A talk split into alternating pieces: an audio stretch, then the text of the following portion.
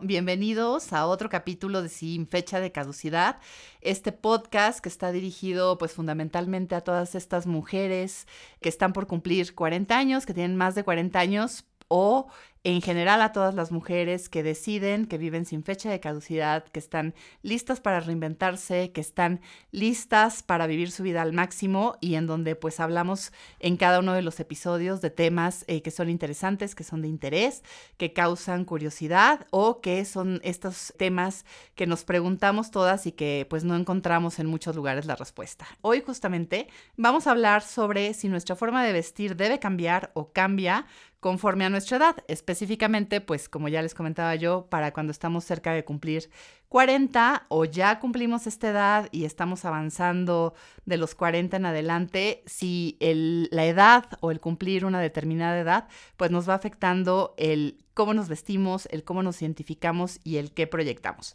Y para este capítulo tenemos a una invitada de lujo, yo de verdad estoy muy, muy, muy emocionada.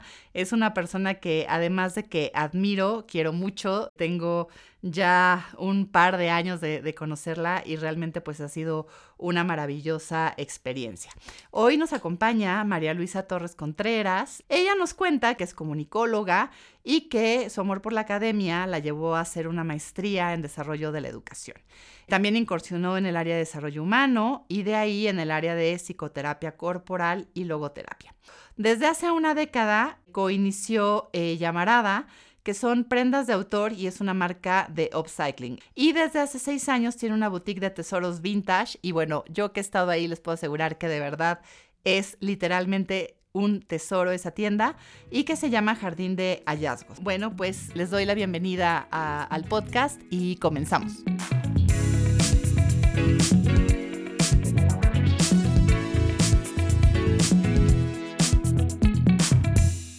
Bueno, María Luisa, nos gustaría muchísimo escuchar ahora sí que de propia voz un poco más de ti, quién eres, de dónde nace este amor por la moda y cuéntanos. Ah, Gaby, antes que nada quiero decir que de verdad estoy muy, muy contenta, muy emocionada y realmente honrada de que me hayas invitado a estar aquí acompañando en este espacio que me parece que es una idea maravillosa que es necesaria además tener un espacio como este donde pues podamos las mujeres que estamos de verdad en la plenitud, lo digo con toda franqueza, a partir de los 40 creo que es un momento de plenitud, así que pues bueno, Gracias por la invitación. Y bueno, pues como mencionabas, por ahí siempre he tenido el gusto por la moda. Yo creo que no como por tendencias, nunca estuve como familiarizada con esos aspectos, ni de diseñadores, ni nada, sino realmente yo creo que con, con el gusto por los materiales, ¿sabes? Pero bueno, pues sí, en la secundaria me, me, tocó, yo pedí un taller de dibujo y mis, no sé, administrativamente me tocó en un taller de corte y confección, lo cual a mí en ese momento me pareció algo horrible. Las vueltas que da la vida. Las vueltas que da la vida, pero este, pero bueno, hice todo lo posible por cambiarme de, de taller y me dijeron que no se podía, entonces pues yo estoicamente lo tomé y bueno, no sé, las muchas vueltas, varias vidas literalmente después, aquí estoy ahora otra vez como viviendo la moda de una manera y desde una postura mucho más consciente.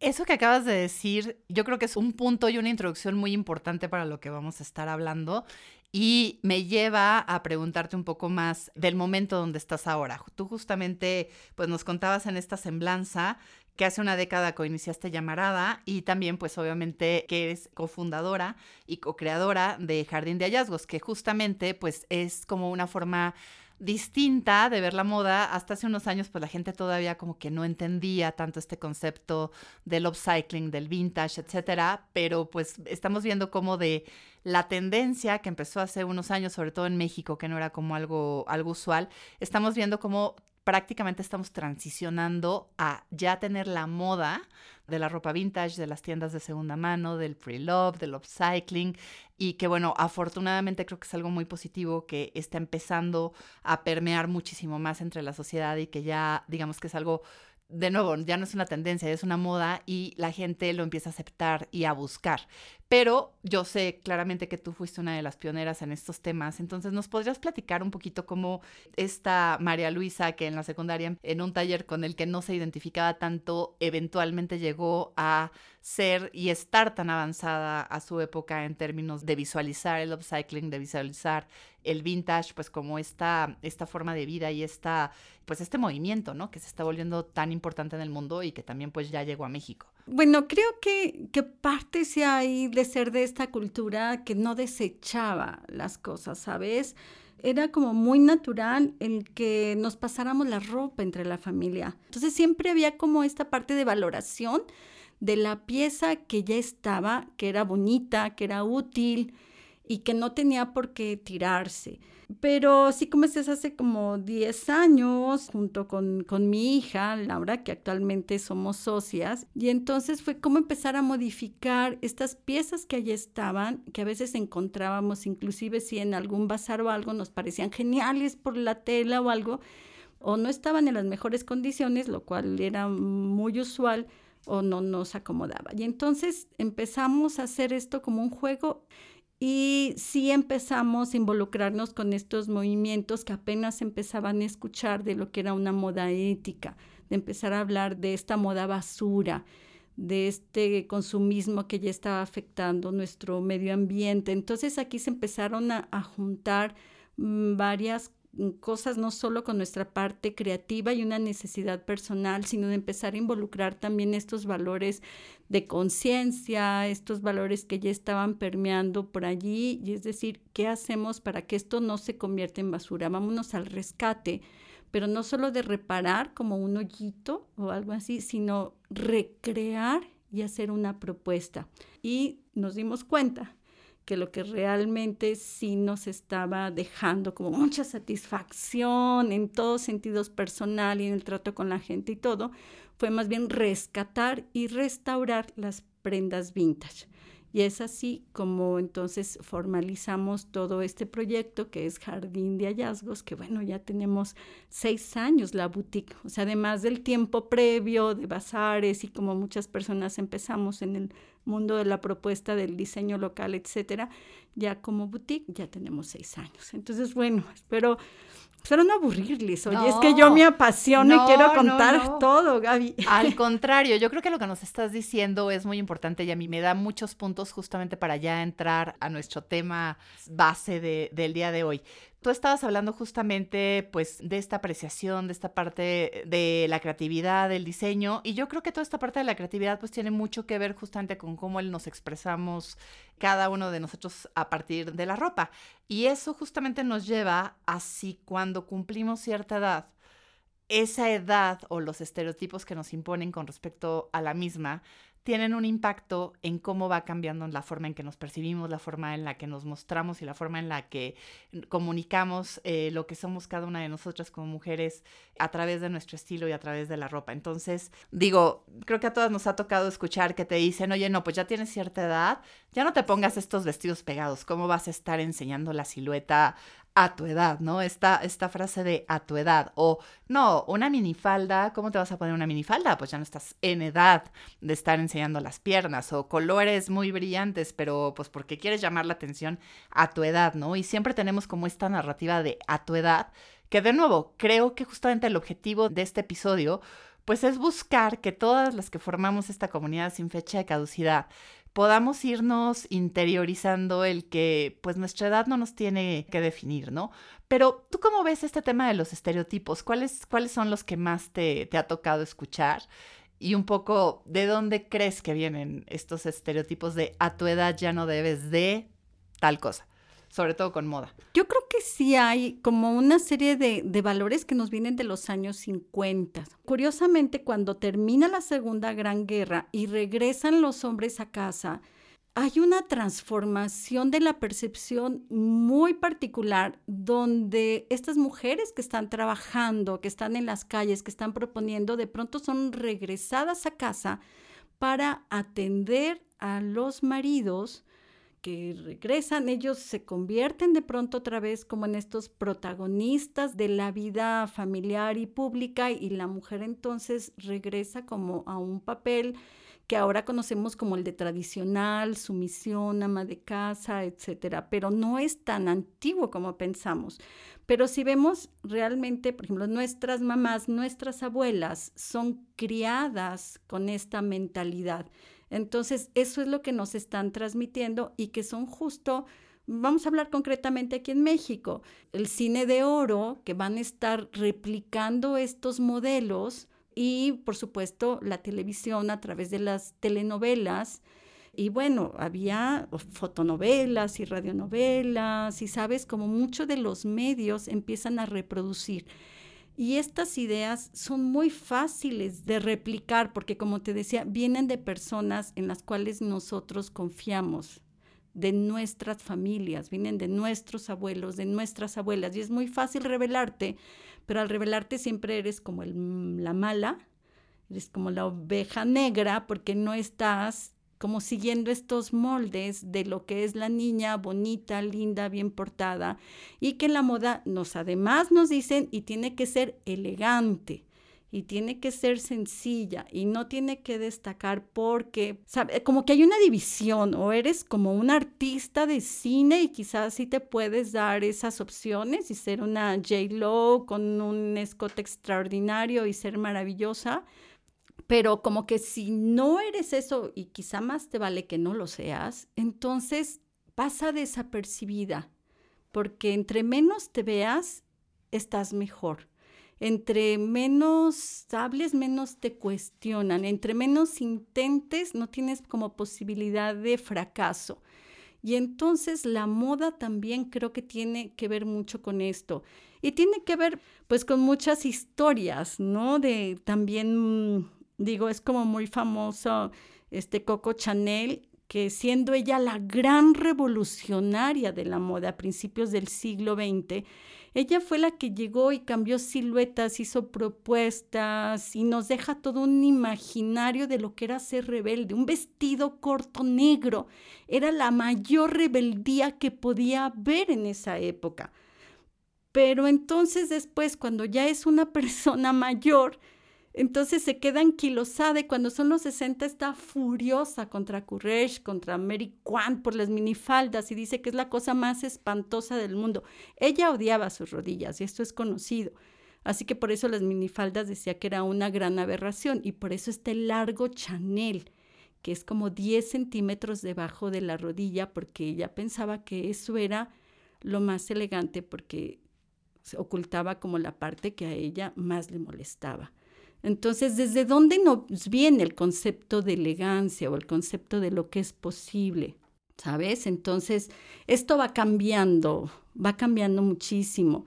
Entonces, todavía no hace mucho, hace un par de años, que fue la Carolina Herrera diciendo que las mujeres de 40 no deberían usar jeans de ninguna manera, que solamente deben usar pantalones de vestir y que no deben traer el cabello más, este, más largo de la altura de los hombros porque no es elegante. Pues el concepto de la elegancia, ¿de quién? ¿Sabes? Exacto. Me pongo a pensar en cómo todos estos estereotipos de moda asociados con la edad, pues justamente lo que buscan es que de alguna manera, pues las mujeres como que pasemos desapercibidas. Entonces, ¿cómo a lo mejor justamente al romper estos estereotipos de moda, cómo nos implica tal vez un grado de rebeldía, ¿no? El grado de rebeldía para decir, pues me pongo algo arriba de la rodilla y de ahí hasta donde yo me sienta cómoda y implica la rebeldía de decir, pues me visto en estos colores y tomo estos estilos. Y la rebeldía de, asumir que las prendas no necesariamente tienen que tener una edad, sino que me parece que deberían de ir mucho más asociadas de nuevo con el estilo y con la personalidad que con la edad de una persona, ¿no? Y, y de ahí me gustaría entrar a preguntarte, ¿cómo consideras tú? que se pueden ir rompiendo estos estereotipos de moda con respecto a las mujeres que ya entrecomilladamente no estamos en edad de ponernos una minifalda o un vestido pegado, unos jeans o de traer el pelo largo. ¿Cómo vamos rompiendo estos estereotipos? Creo que, bueno, de alguna manera, así como decíamos, como tradicionalmente los medios fueron condicionándonos a que había un rol que teníamos que cumplir, afortunadamente también se está rompiendo y empiezan a aparecer muchas más referencias que empiezan a inspirarnos. De entrada, tenemos también una gran ventaja con esta edad de que ya hemos probado varias cosas y conocemos mucho más nuestra silueta. ¿Sabes? ¿Qué nos queda un poco más? ¿Cuáles son los colores que nos favorecen? Yo me pongo literal lo que a mí me gusta. Iris Affel, que decir, bueno, para mí es la estrella maravillosa, como ella se nominó la estrella geriátrica, ¿no?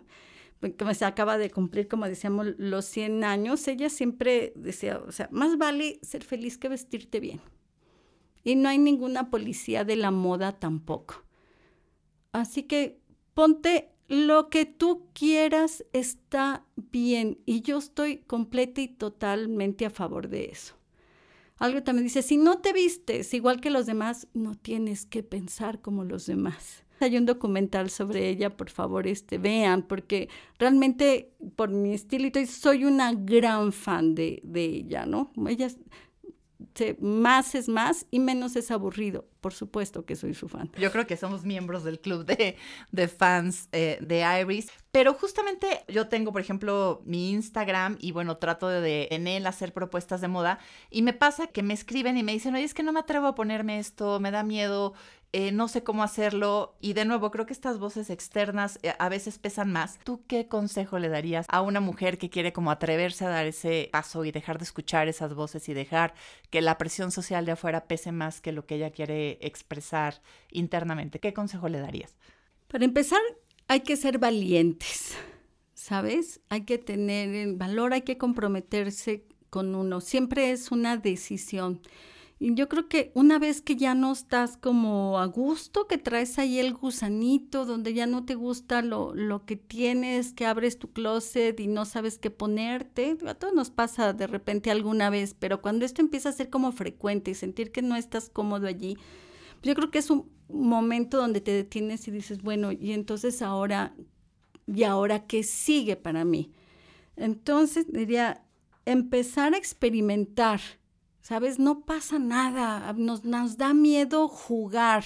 Inténtalo, prueba con un color distinto, añade más accesorios, no pasa nada. Cuando vas encontrando algo que te guste y ve llenando de verdad tu guardarropa de piezas que te hagan sentir bien, que te pongan contenta, así sean unos jeans, sea una playera, este sea un vestido, ojalá de verdad sea de segunda mano, de tercera mano, por cuestiones de conciencia ecológica, pero si es una pieza nueva del centro comercial, está bien, úsala, cuídala, dale el uso que tenga que hacer y empieza a experimentar. No pasa nada, creo que esto es lo importante.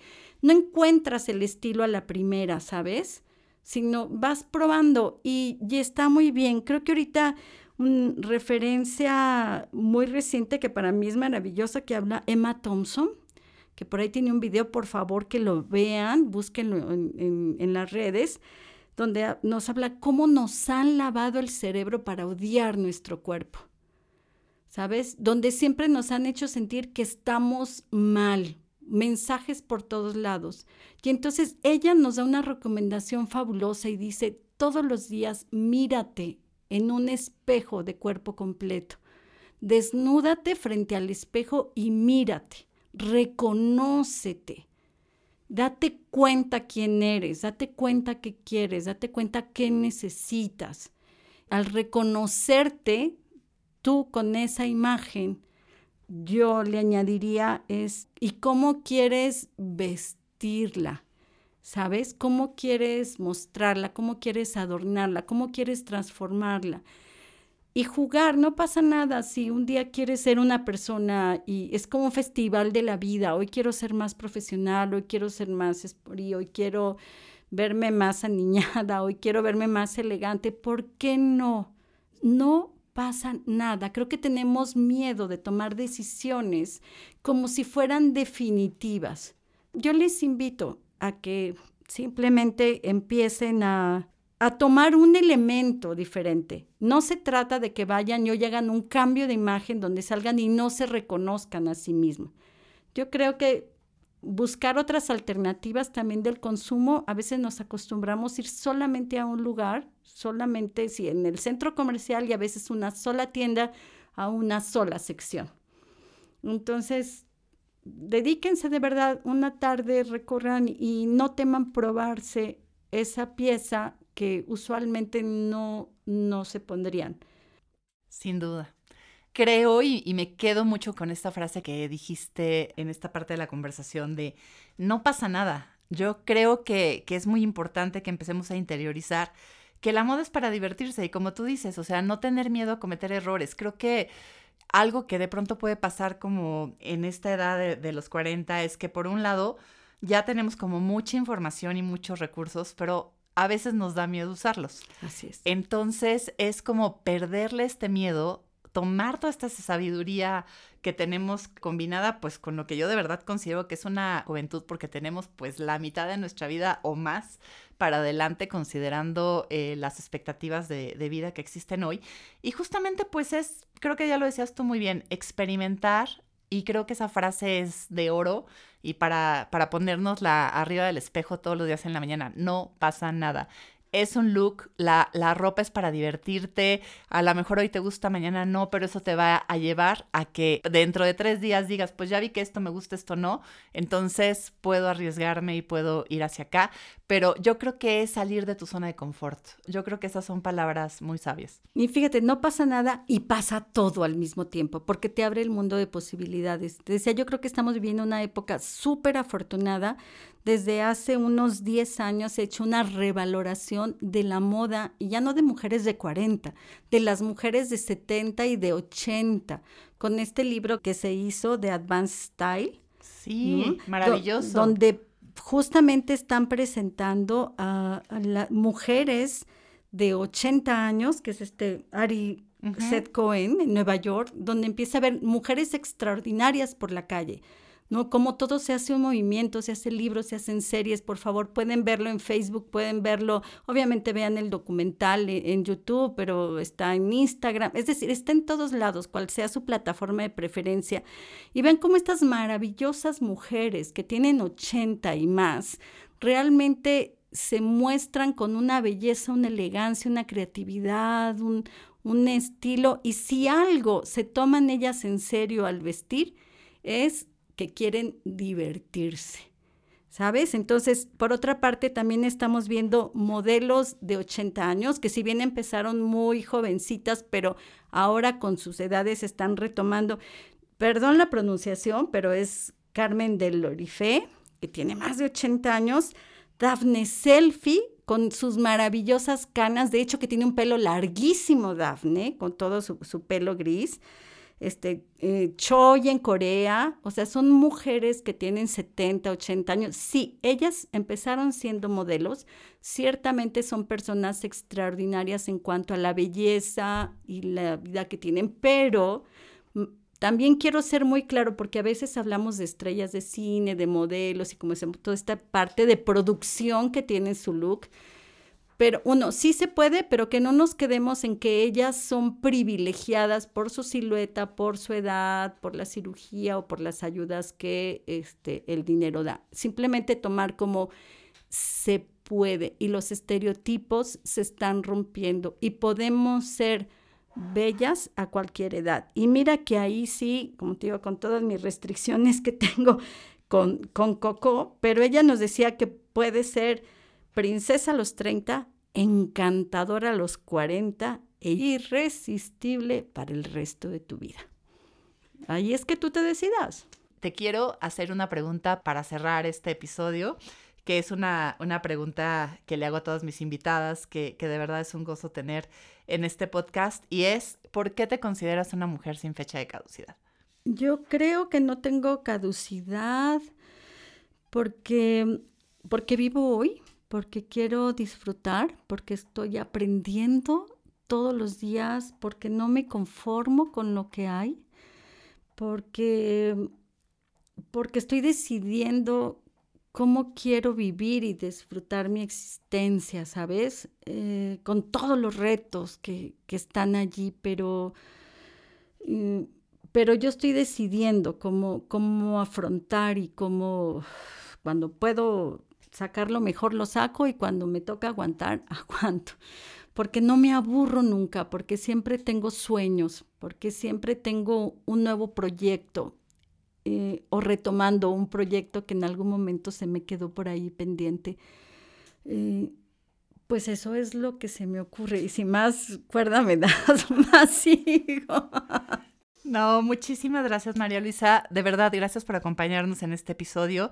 Para todas las personas y las mujeres que nos están eh, escuchando, que tengan ganas de, aprender un poco más del vintage, ah, de todo lo que son este movimiento de moda consciente y moda sustentable, pues los invito a visitar Jardín de Hallazgos en la calle de Querétaro, en la colonia Roma. El número es Querétaro. 22. Querétaro 22, de verdad, es una, no es solamente visitar una tienda, es una experiencia de moda ir al Jardín de Hallazgos y bueno, ahí podrán además conocer a María Luisa. Y bueno, yo quiero despedir este episodio con una frase que creo que nos ayuda un poco a resumir todo, todo esto que hemos estado platicando.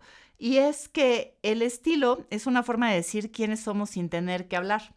Entonces, por favor, no dejen que los demás hablen por ustedes, que lo que usen hable de quiénes son y de dónde están hoy en día. No, no dejen que los demás hablen por ustedes. Y María Luisa, obviamente para todas las personas que después de esta plática van a querer checar tanto la página eh, de Jardín como eh, tu propio perfil y ver este estilo tan maravilloso que tú tienes, ¿nos podrías platicar por favor cómo te encuentran en redes sociales? Sí, claro que sí. Vivo en Jardín de Hallazgos, el cual está sobre todo en Instagram, donde estamos además haciendo ahí las actualizaciones. También lo pueden encontrar en, en Facebook. Y esa también como llamarada, prendas de, autor también en Instagram y como estoy retomando ahí ese proyecto de upcycling con algunos talleres que vienen por ahí, también estaremos dando la información. Y, bueno, pues ahí yo tengo también mi, mi perfil personal, me da un poco de pudor, pero bueno. Compártelo, compártelo. Ok, Smiling Cat Girl en Instagram. Bueno, larga historia, algún día la platicaré, pero bueno, es un nombre de, de hace muchos años, justo cuando yo decidí que quería mostrarme. Entonces escogí e, ese nombre. Estoy segura de que muchísimas de las mujeres que nos están escuchando hoy van a empezar a seguirte y te van a ver como una enorme inspiración. De verdad, mil gracias por haber estado en este episodio. Yo lo disfruté muchísimo y miles de gracias. Bueno, y habiendo cerrado este episodio, no me queda nada más que despedirme y también pues invitarlos a que nos sigan en nuestras redes. Nos pueden encontrar en arroba sin-caducidad. Y obviamente pues también me pueden encontrar en mis redes sociales como arroba Gabriela Capó MX. Evidentemente también eh, pueden suscribirse al podcast, dejarnos una calificación, un comentario, decirnos qué temas son los que les gustaría estar escuchando y en general pues contactarnos a través de cualquiera de estos canales que acabo de compartirles. Sin fecha de caducidad es producido y conducido por mí, Gabriela Capó. Diseño de la portada por Natalia Ramos. Música por José Pablo Arellano, con producción ejecutiva de Mariana Solís y Jero Quintero. Este es un podcast de Banda y Media.